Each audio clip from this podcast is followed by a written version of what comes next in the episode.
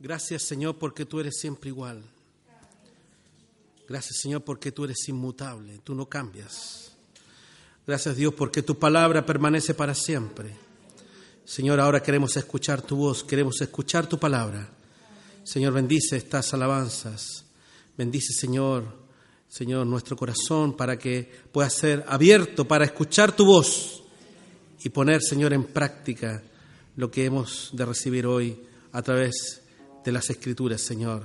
En el nombre de Jesús lo pedimos. Amén y amén. Tomen asiento, hermanos.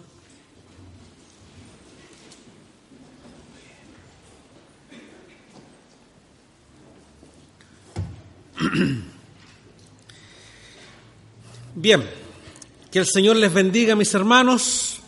Bienvenido a todas las visitas, a los hermanos y hermanas que vienen por primera vez.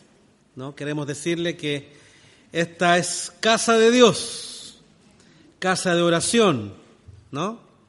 Lugar donde, ¿cierto? El, el templo, ¿cierto? Es un lugar muy especial donde Jesús predicó sus mejores mensajes ahí en el templo, ¿no? donde también tiró las orejas más fuertes, las tiró ahí en el templo, ¿no?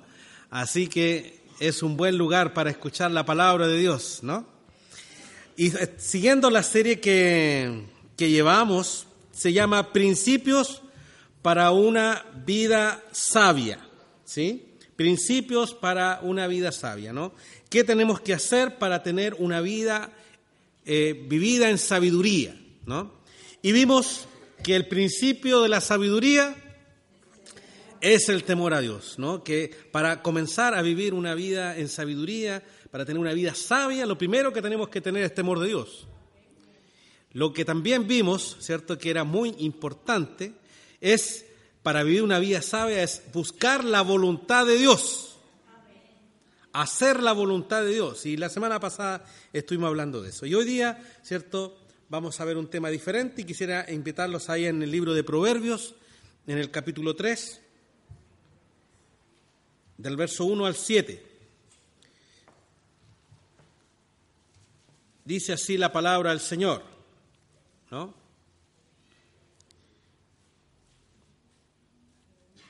La palabra del Señor. Capítulo 3, de Proverbios, verso 1 al 7. Dice así, Hijo mío, no te olvides de mi ley, y tu corazón guarde mis mandamientos, porque largura de días y años de vida y paz te aumentarán. Nunca se aparten de ti la misericordia y la verdad. Átalas a tu cuello, escríbelas en las tablas de tu corazón y hallarás gracia y buena opinión ante los ojos de Dios y de los hombres. Fíate de Jehová de todo tu corazón y no te apoyes en tu propia prudencia. Reconócelo en todos tus caminos y Él enderezará tus veredas. No seas sabio en tu propia opinión, teme a Jehová y apártate del mal. Que el Señor bendiga su palabra. Señor, gracias Dios por esta palabra. Añade bendición a cada una, Señor, de mis palabras. Señor, usa, Señor, a tu siervo para que tu pueblo se alimente en esta tarde. En nombre de Jesús, amén y amén. Muy bien. ¿A cuánto les gusta viajar en tren? Yo, yo creo que nunca en mi vida he viajado más en tren que aquí en Alemania. ¿Sí? Sí, es verdad.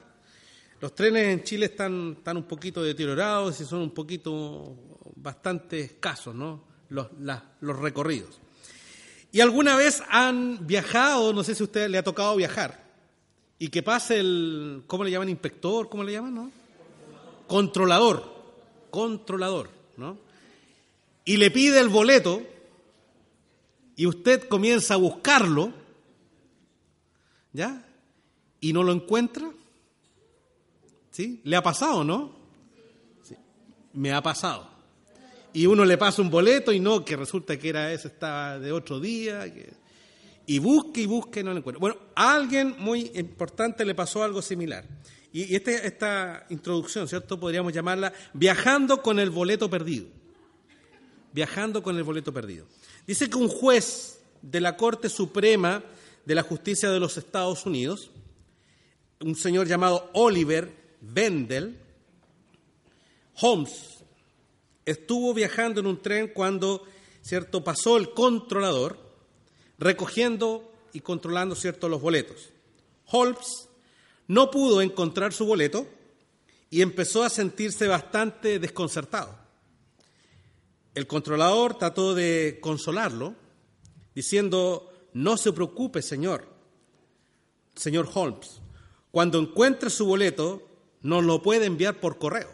Usted es el juez de la Corte Suprema de Estados Unidos, así que confiamos en usted. El juez continuó con la misma frustración buscando el boleto. Respondiéndole a este hombre, le dice, mi querido hombre, el problema no es ese, es que necesito mi boleto para saber a dónde voy. bueno, hay muchos en la vida que viajan en la vida con boleto sin saber para dónde van. Andan con el boleto perdido. Y esto es terrible. Y la palabra del Señor hoy día tiene como título Siete pasos sabios cuando no sabes qué hacer. Siete pasos sabios cuando no sabes qué hacer. Cuando andas con el boleto perdido. Cuando no hayas para dónde ir en la vida cuando no sabes hacia dónde dirigirte, hacia dónde tomar decisiones, qué hacer en mi vida, qué hago de mi vida. ¿Cierto? Cuando uno llega a los 19, 18 años, ahí tiene que tomar decisiones importantes, pero no solo es en ese momento cuando uno tiene que tomar decisiones importantes, sino que a través de toda su vida uno va tomando decisiones importantes y cuando esas decisiones uno no, no sabe qué decidir, cuando está confundido, cuando eh, no sabe qué hacer, ¿cierto? Esta palabra viene precisamente para este tiempo, cuando no sé qué hacer en mi vida, cuando ando con el boleto perdido. Y lo primero que debemos hacer es buscar a Dios en tu intimidad. Debemos buscar a Dios. Cuando andes con el boleto perdido, cuando no sabes qué hacer, cuando no sabes qué hacer, lo primero que tienes que hacer es buscar a Dios. Buscar a Dios en tu intimidad. La palabra del Señor dice en el Proverbio capítulo 3, verso 1, dice, Hijo mío, no te olvides de mi ley, no te olvides de mi ley y tu corazón guarde mis mandamientos. Dice, Hijo mío, Dios nos trata como hijos, hermanos. Dios nos dice, Hijo mío, no te olvides de mí, búscame, si quieres tener una dirección en la vida, tienes que buscarme. Tienes que buscarme, no te olvides de mi ley. Y en el Salmo 25, verso 14 dice, la comunión íntima de Jehová es con los que le temen y a ellos hará conocer su pacto. Entonces podemos ver, hermano querido, que para tener una, una búsqueda de Dios, esto es una comunión diaria, es una permanente, cierto, comunicación con nuestro Creador. La comunión es como no, es, como nuestra sombra. ¿sí? La comunión no es como la sombra. Ustedes saben lo que es la sombra, ¿no? ¿Sí? Usted no tiene que hacer nada para dar sombra.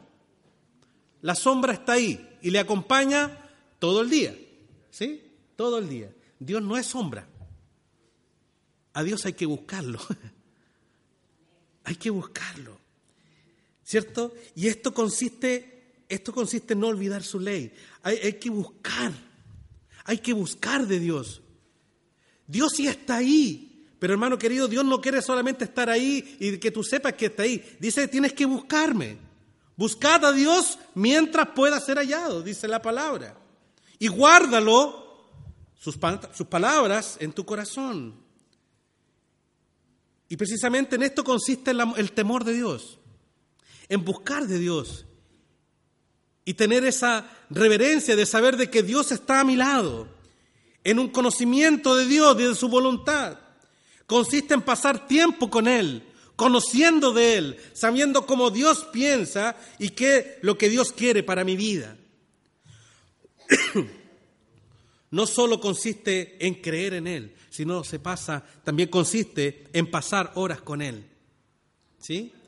Hay muchos, ¿cierto? Que que trabajan, dice, había alguien que decía que hay muchos que se matan la vida o se desgastan su vida en la obra del Señor, ¿no? Hay muchos que trabajan mucho para la obra del Señor, pero pasan poco tiempo con el Señor de la obra. Dios quiere que pases más tiempo con Él que haciendo cosas para Él. Dios quiere una comunión profunda contigo. Y cuando no sepas dónde ir, al primero que tienes que ir es al Señor Jesucristo. Pasar a tiempos y horas con Él. En segundo lugar, llévalo a Dios en oración.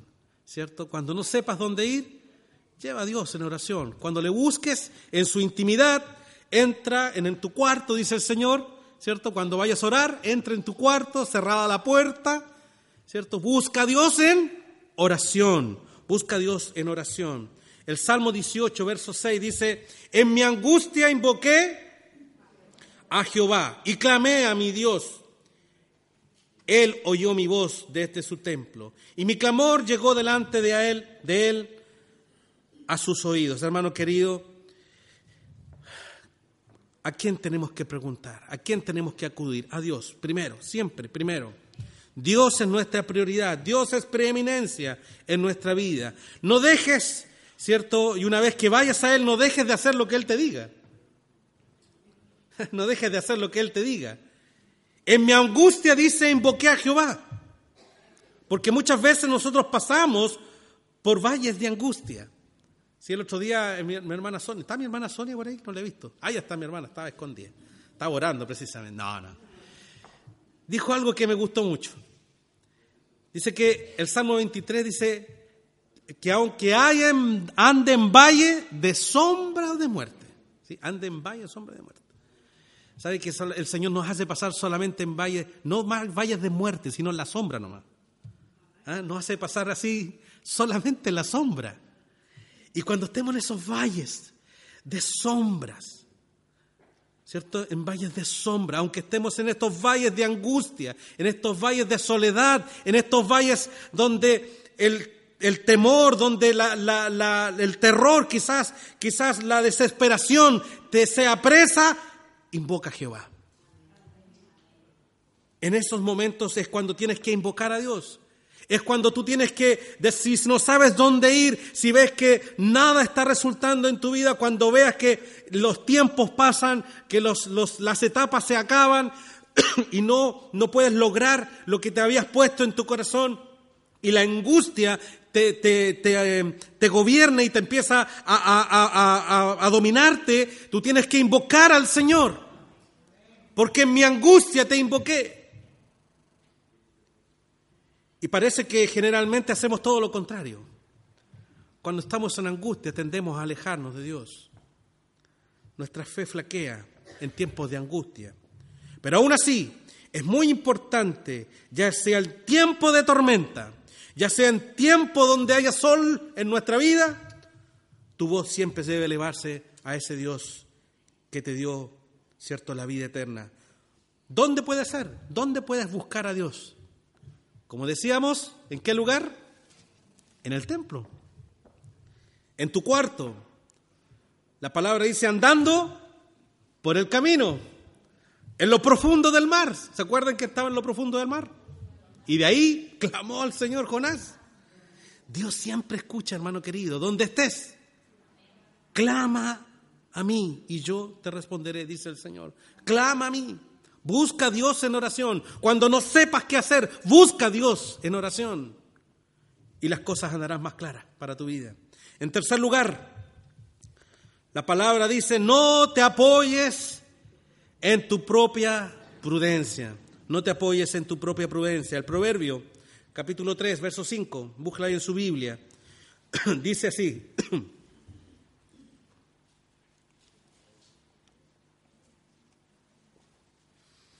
Fíate de Jehová de todo tu corazón y no te apoyes en tu propia prudencia.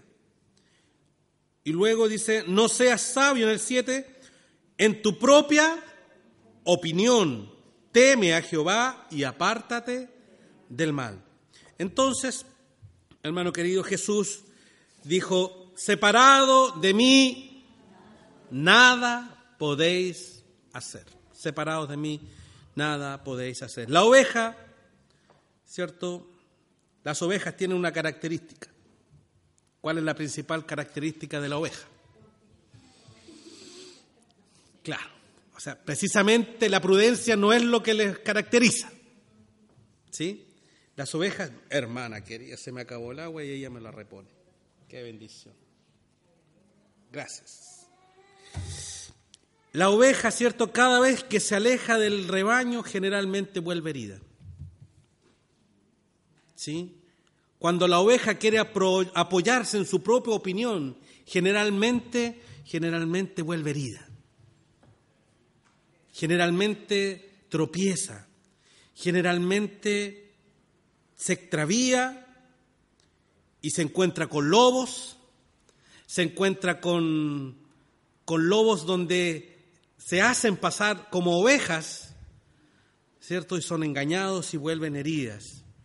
La palabra dice, fíate en Dios, no te fían en los lobos. Confía en Él. No te apoyes en tu propia prudencia. El fabricante siempre sabe más que el usuario, ¿cierto? ¿O no? Generalmente, ¿no? El que hizo el microondas sabe más del que lo usa porque Él lo hizo. Dios nos hizo a nosotros. Y Él nos dice, no te apoyes en tu propia prudencia. Yo te hice, yo te conozco perfectamente. Yo sé cuáles son tus debilidades, yo sé cuáles son tus fortalezas. Escúchame a mí, escúchame a mí. No te apoyes en tu propia prudencia, porque necesitas un punto de apoyo firme. Tú necesitas un punto de apoyo firme. El problema es que nuestra propia prudencia no es un punto de apoyo firme. Porque muchas veces nuestros puntos de apoyo son nuestras conveniencias, son nuestros deseos, nuestros gustos, lo que a nosotros nos acomoda. Y son puntos débiles. Dios dice que tu propia opinión no es un punto tan firme como tú crees. El hombre que construyó la casa sobre la arena, él pensaba que la hacía de oro. ¿Sí? Me voy a demorar menos, dijo, mira, este otro está ahí luchando con las rocas, poniendo la casa sobre la roca. ¿Cuánto se va a demorar? ¿Cuánto dinero va a invertir? Y yo, mire, yo soy inteligente, yo construyo sobre la arena, no me demoro nada. ¿Qué pasó? Vinieron las tormentas y todo se lo llevó. ¿Ustedes conocen a Arquímedes? ¿Lo conocen? Yo se los voy a presentar. Arquímedes. Es un filósofo, un matemático griego, que una vez el rey le dijo, sabes que yo quiero mover un barco con, con mi mano y quiero lanzarlo al mar con mi mano. Entonces Arquímedes dijo, ok, ok, eh, deme un tiempo y yo lo voy a, resolver. ¿Cómo puedo hacer para que tú, con solo con tu mano, lances un barco al mar. Pasó un par de meses y llamó al rey, le dijo, mira, tira este cordel con tu mano, muévelo. Y hizo así, y de repente se empezó a mover toda una estructura de poleas y palancas, y el marco se fue a la mar. ¿Cómo lo hiciste? Le dijo el rey. ¿Cómo lo hiciste? ¿Cómo hiciste que solamente yo hiciera un tan pequeño esfuerzo para mover ese tan inmenso y pesado barco? ¿Cómo lo hiciste? Y Arquímedes dice que dijo esta frase que inmortalizó a Arquímedes. Denme un punto de apoyo y yo moveré el mundo. Dame un punto de apoyo y yo muevo el mundo. Eso fue lo que dijo. Y esto hasta ahora ha sido así. Todas las leyes de la física, ¿cierto?, se basan en esta genialidad de Arquímedes. Dame un punto de apoyo y yo, ¿cierto?, te daré y moveré el mundo. Muevo, ¿cierto?, con una pequeña fuerza, yo puedo mover un extremo. Esto matemáticamente no se puede hacer. No se puede hacer, porque faltaría, para mover un centímetro del mundo ya se necesitan varios años luz. O sea, no se puede hacer. O sea, lo que dijo Arquímedes fue una una exageración, una alegoría solamente. Pero lo que sí es importante es de que teniendo un punto de apoyo, uno puede sí mover lo que usted quiera. Mover lo que usted quiera. Y esto es muy importante, es una ley física que no cambia, que no varía. Y es también una ley espiritual. Es una ley espiritual. Tu fe puesta sobre un buen punto de apoyo no se cae. Cuando la fe está puesta sobre un punto de apoyo firme, no flaquea. El Señor dijo, si tuvieras fe como un grano de mostaza, dirías a esa montaña, muévete y la montaña se movería. Solo una pequeña fuerza puesta sobre Jesucristo, que es la roca, la montaña se mueve. Solo falta un punto de apoyo. Ese punto de apoyo se llama Jesucristo. Jesucristo es el punto de apoyo. Tu fe en Jesucristo. El problema es que muchos ponen su fe en sí mismo. No te apoyes en tu propia opinión, no te apoyes en tu propia eh, em, prudencia, sino en lo que el Señor te dice a tu vida. Muchos tienen puesta su fe en ellos mismos su fe en su religión, su fe en las personas. Pero déjame decir, si tuvieras fe, así una pequeñita fe, moverías montañas. ¿Cómo dice la alabanza? La fe. ¿Sí? Y tus problemas se moverán, se moverán. ¿Cierto? Eso es una gran verdad, hermano querido. Es una verdad espiritual. Es una verdad espiritual que, que los problemas se moverían solitos si tú pusieras tu fe en Jesucristo y no en tu propia opinión.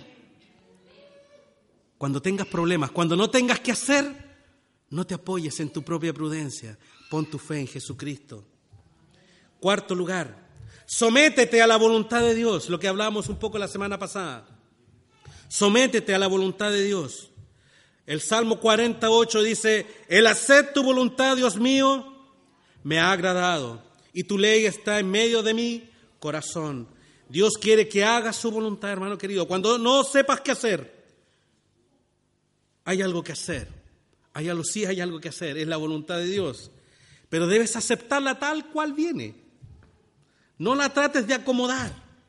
No trates de, de esquivar ciertas áreas que, que a ti no te gustan quizás. No trates de poner un cuestionamiento a la voluntad de Dios que es obvia, que le decía no la, semana pasada. ¿Será la voluntad de Dios que yo me une en yugo desigual con este hermano? No, no, no.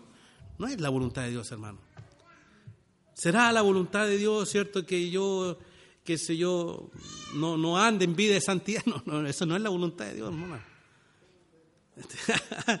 claro, hermano querido, hay muchos ejemplos que podríamos dar al respecto, pero Hermano querido, la voluntad de Dios es obvia para nuestra vida. Dios quiere, ¿cierto? La voluntad de Dios es vuestra santificación, dice la palabra de Dios. Y en eso, hermano querido, no trates de poner cuestionamiento a eso. No trates de, de, de sacarle el cuerpo. Hazlo con agrado. Hacer tu voluntad me ha agradado, dice el salmista. Contento, hermano querido, debes hacerlo contento. Hacer la voluntad sonriente sin regañar, sin decir, ay, ¿por qué no, no hay otro que lo haga? Sabiendo que siempre será lo mejor para tu vida. No te olvides que la voluntad de Dios es siempre, por un lado, permisiva y por otro lado, directiva. ¿Se acuerdan de eso, no? Levanten la mano los que se acuerdan. Qué bueno, lo voy a repetir. Permisiva. ¿Qué significa? Que a veces Dios permite en su voluntad permite que pasen cosas. Permite que pasen cosas en nuestra vida. ¿No? Permite. Que se nos quema la casa. Permitió. Que nos pasa algo. ¿No? Que nos enfermamos. Dios permite esas cosas. No las evita. Están ahí. Permitió que yo viviera el terremoto. Ser pastor no me salvó de eso. Tuve que vivir el, el 8,9. Tremendo, ¿no? Y Dios permite cosas que pasan en nuestra vida. Dios permitió que, que Pablo, ¿cierto?, pasara un naufragio, cárceles, lo, lo maltrataron, un montón de cosas. Dios las permite y debes aceptarlas en tu vida. Pero también hay una voluntad de Dios directiva, en la cual Dios, ¿cierto?, te plantea lo que Dios quiere para tu vida. Dios te da una dirección, pero tú eliges si la sigues o no. Dios quiere que tú seas santo, pero te toca a ti decidirlo, si lo haces o no. Dios quiere que hagas su voluntad. En quinto lugar, asegúrate de que no haya pecado en tu vida. Cuando no hayas que hacer, cuando estés así, que no sabiendo, ¿cierto?, con el boleto perdido, ¿no? Asegúrate de que no haya pecado. ¿Qué dice el Salmo 51? Ten piedad de mí, oh Dios, conforme a tu misericordia, conforme a la multitud de tus pecados, borras mis rebeliones, lávame más y más de mi maldad y límpiame de mi pecado, porque yo reconozco mis rebeliones y mi pecado está siempre delante de mí. Mi pecado está delante de mí, decía el salmista. Hermano querido, el Salmo 66, si mi corazón hubiese mirado a la iniquidad, hermano querido, oh Jesús, muchas veces, hermano querido, hay pecado en nuestra vida y no lo queremos reconocer. Muchas veces hemos mirado la iniquidad. Muchas veces el pecado de Acán entra en nuestra vida y lo tratamos de esconder. Nadie lo sabe, ahí está, escondido. Pero el problema es que el pecado bloquea nuestra relación con Dios. El pecado bloquea la visión de Dios en nuestra vida. Y muchas veces el pecado es la causa de nuestra confusión. Las puertas que nos llevan a la salida no las vemos a causa de esta confusión. Hermano querido, para salir de esto, el primer paso que tenemos que dar es la confesión. ¿Cierto que decía el salmista? Señor, crea en mí un corazón limpio. Señor, crea en mí. Ten piedad de mí, oh Dios, conforme a tus misericordias. Contra ti, contra ti he pecado. Hermano, el primer paso para salir de la confusión, si la causa es el pecado, es la confesión. Cristo tiene el poder para limpiarnos y borrar todos aquellos pecados. Sexto lugar, busca el consejo sabio. Busca consejo sabio, hermano querido. Salmo 1.1. Bienaventurado el varón que no anduvo en consejo de malos, ni estuvo en camino de pecadores, ni en silla de escarnecedores se ha sentado ¿Cuántos podrían decir que tienen muchos amigos? Levanten la mano. Hay un dicho que dice, amigos, o sea, conocidos, hay muchos. Amigos pocos. ¿Sí? ¿Cuántos creen en eso? ¿Sí? Conocidos muchos, ¿no? Amigos por Facebook, muchísimos. Tengo más de mil ni a la mitad conozco. ¿Sí? Conocidos muchos, amigos pocos y amigos sabios escasísimos. Amigos sabios son escasos, es una especie en extinción. Amigos que den buenos consejos, hermano querido, realmente hay que buscarlos con lupa, hay que buscarlos con microscopio. Un consejo eh, sabio solo vendrá de una persona sabia. Un consejo sabio solo vendrá de una persona sabia. Una persona sabia tiene temor de Dios. Una persona sabia hace la voluntad de Dios. Sus consejos siempre son sabios, porque van en el temor y en la voluntad de Dios siempre. El que nada recibe, hermano, nada puede entregar si tú no recibes el temor de Dios, si tú no tienes el temor de Dios, si tú no, no recibes la voluntad de Dios para tu vida, ¿qué vas a entregar a otro? Entonces tienes que cuidarte con quién. ¿A quién le pides consejo? Busca personas sabias. De que las hay, las hay. No pidas consejo ni a pecadores, ¿sí? Ni a pecadores, ni a escarnecedores. Bienaventurado, dice que no se sentó con ellos. ¿no? Escarnecedores. ¿Tú sabes cuáles son los escarnecedores? Levanten la mano los que saben lo que son los escarnecedores. Uno, bien, amén. Dos, tres. Son los burladores, hermano querido. los que se burlan del Evangelio. Los que se dicen, te hiciste evangélico, cristiano, eso de los aleluya. No, yo te aconsejo que no vayas ahí. Hermano querido, no pidas consejos a los escarnecedores. No te sientes con ellos a pedir consejos, porque nada fuera te podrán entregar. Solo sabiduría humana. Y la sabiduría humana, hermano querido, es un punto de apoyo débil. Sabiduría humana, punto de apoyo débil. ¿Cuál es el punto de apoyo firme? Con Jesucristo. Busque entonces a esas personas. Busque personas temerosas de Dios. Busque personas que aman a Dios. Busque personas que sirvan a Dios. Busque personas. Y que en esta asamblea las hay. No solo el pastor, hermana querida. Yo sé que yo, bueno, algo puedo ayudar. Pero hay otros hermanos también, hermano querido, que, que de verdad son personas temerosas de Dios, hermanos humildes, hermanas muy humildes, hermanos que muchas veces ni hablan, pero son personas llenas de sabiduría, porque son llenas de amor hacia Dios, que se desgastan en la obra del Señor, que han pasado mil y unas, pero siempre con el Señor. A ellas pídeles consejo. Ellas sí que sí te podrán entregar algo valioso para tu vida. Siete, y último, espere y confíe en la respuesta de Dios. Espere y confíe en la respuesta de Dios. Salmo 40 dice, pacientemente esperé a Jehová y se inclinó a mí y oyó mi clamor. Pacientemente. Dice que la paciencia es la madre de todas las ciencias. ¿Sí? El salmista dice que pacientemente esperé al Señor, pacientemente. ¿Cierto? Señor, gracias por tu paciencia. Pero ya dámelo luego, ¿no? Dicen algunos. No tienen tanta paciencia, ¿no? Pacientemente esperé al Señor. Nuestra paciencia, hermano, eh, nuestra paciencia está basada en la confianza de la persona de Jesucristo. Nuevamente lo repito. Nuestra paciencia está basada en la confianza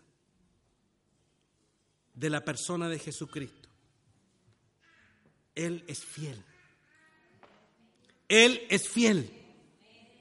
¿Sí?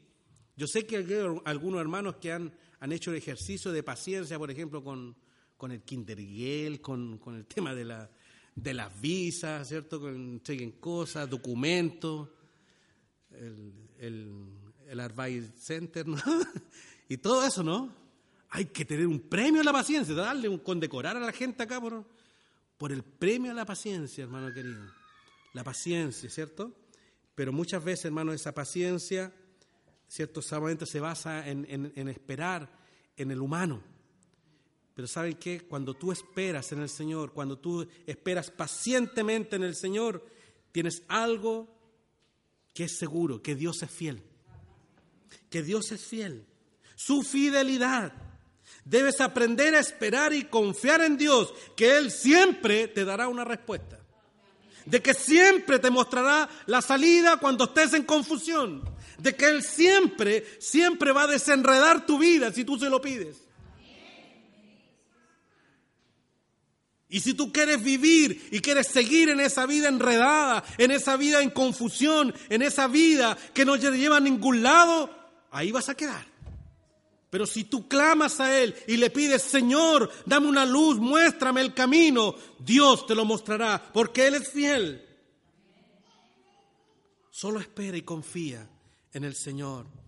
Estimados, siete pasos para una vida sabia. Busca a Dios en la intimidad. Llévalo a Dios en oración.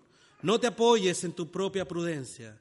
Sométete a la voluntad de Dios. Asegúrate de que no haya pecado en tu vida. Busca consejo sabio. Espera y confía en la respuesta de Dios. ¿Cuántos quieren tener una vida sabia? Vamos a orar al Señor. Oh Padre Celestial, gracias Señor te damos. Gracias Señor por tu palabra, porque ella es viva y eficaz, más cortante que espada de dos filos, Señor. Y en este momento, Señor, quisiera orar por los que quizás están en confusión, quizás no sabe qué hacer con su vida, quizás no sabe en qué dedicar sus fuerzas, dedicar su vida, no sabe cuál es el propósito de su vida. Déjame decirte, Dios quiere darte un propósito para tu vida. Señor Jesús, ayúdanos, ayúdanos a encontrar ese propósito. Ayúdanos, Señor, a que podamos encontrar el camino, y el camino eres tú, Señor. Señor, queremos buscarte en oración, queremos buscar tu voluntad, Señor. Queremos decirte que hay pecado en nuestra vida que muchas veces nos han llevado a confusión. Señor, ayúdanos a confiar y apoyarnos plenamente solamente en Jesucristo, nuestra fe. Señor, gracias. Gracias, Padre. Si hay alguien en este momento, en este lugar, que quisiera entregarle su corazón al Señor y decirle, Señor, he viajado, he estado tanto tiempo, Señor, sin dirección en mi vida. Quizás he llegado aquí sin saber qué hacer. Dígale al Señor esta oración. Si tú quieres encontrarte con el Señor Jesucristo, si quieres recibirle como el Señor de tu vida, como el Salvador y que le dé un propósito a tu vida, yo te invito a que hagas esta oración conmigo. Yo le invito a que todos estén con los ojos cerrados. Dile al Señor Jesús así, Padre Celestial, gracias te damos. Dile al Señor, Padre Celestial, gracias te damos. Por este minuto, Señor, que he escuchado tu palabra. Confieso, Señor, que he vivido sin dirección Confieso, Jesús, que he vivido lejos de ti. Perdóname, Jesús. Te recibo como el Señor y Salvador de mi vida. Ayúdame, Padre, a vivir una vida en tu camino, a vivir una vida por la senda angosta Que tu Espíritu Santo me guíe, dile así, que tu Espíritu Santo me guíe a toda verdad y justicia. Estoy dispuesto a entregar mi vida a ti. En el nombre de Jesús. Amén y amén. Sigamos orando, hermanos. Yo quisiera saber si hay alguien en esta tarde que haya hecho esta oración. Hay alguien que le haya entregado su corazón al Señor y le haya dicho, Señor, yo te quiero seguir, ya no quiero andar más desorientado por la vida. Y haya hecho esta oración. Yo te invito a que levante tu mano para poder saber y quiero orar por ti. Quiero orar por ti solamente. Por eso te invito a que levantes tu mano. ¿Hay alguien que haya hecho esta oración? ¿Hay alguien que quiera dirección del Señor? ¿Hay alguien? Todos están en el camino. Aún así, nadie ha levantado la mano. Si tú quieres y quieres consejería, yo te voy a invitar, ¿cierto? Que a la salida le puedas pedir una hojita para poder tener quizás una cita conmigo y así poder conversar más adelante. Así que que el Señor te bendiga, vamos a darle gracias al Señor. Señor, gracias Señor por tu palabra. Señor, bendice, Señor, las personas que han escuchado esta palabra en esta tarde. Señor, si hay algún corazón que quizás haya hecho una decisión por ti, pero no se atrevió, Señor, dale la valentía suficiente para que se acerque a las personas idóneas, para que, Señor, pueda guiarse en tus caminos, Señor. Bendice, Señor, a las personas, bendice a las visitas y que tu palabra nunca vuelva vacía, Señor. En el nombre de nuestro Señor Jesucristo, amén y amén. Que el Señor les bendiga mis hermanos y hermanas. Y eh, bueno, la próxima semana eh, voy a estar en la conferencia misionera en Stuttgart. Así que quiero mandar los saludos a la iglesia de Stuttgart y a todas las iglesias que van a estar allá en ese lugar. Así que manden saludos, ¿no? Así que levanten su manito y entonces yo me llevo los saludos de ustedes para allá, me lo echo aquí al bolsillo, ¿ya? Y me los llevo y se los entrego a la iglesia de Stuttgart. Amén. Que el Señor lo bendiga, así que estén orando por nosotros. Vamos a un grupo de cinco personas de la iglesia, la conferencia misionera, ¿cierto?, en este lugar y esperamos en el Señor traer mucha bendición. Amén.